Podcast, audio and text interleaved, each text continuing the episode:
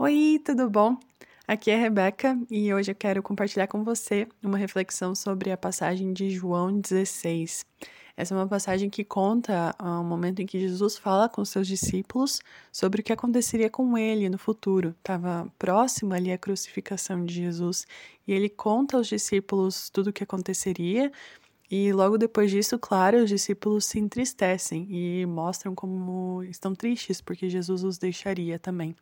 Mas aí eu quero focar na passagem final, ali no versículo 33, em que Jesus diz: Eu disse essas coisas para que em mim vocês tenham paz.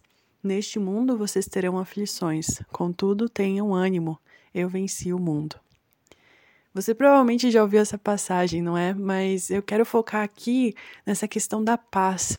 É muito interessante que, apesar das aflições e apesar de Jesus ter contado todas essas coisas é, difíceis e, e, tristes que aconteceriam com ele e com os discípulos, ele diz: é, tenham paz.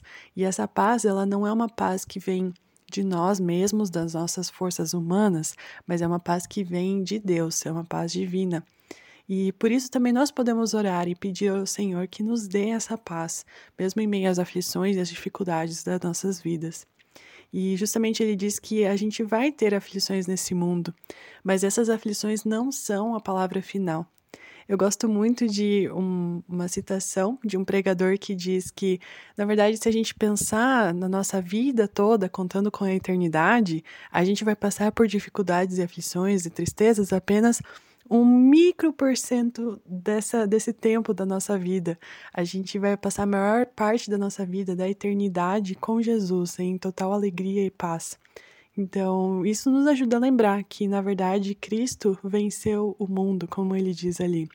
E ele até nos motiva a ter bom ânimo, a nos alegrarmos, porque sabemos que a desgraça desse mundo não é a palavra final, mas sim a redenção de Jesus e a sua vitória eterna. Que você tenha um ótimo dia e uma abençoada semana de muita paz e ânimo no Senhor.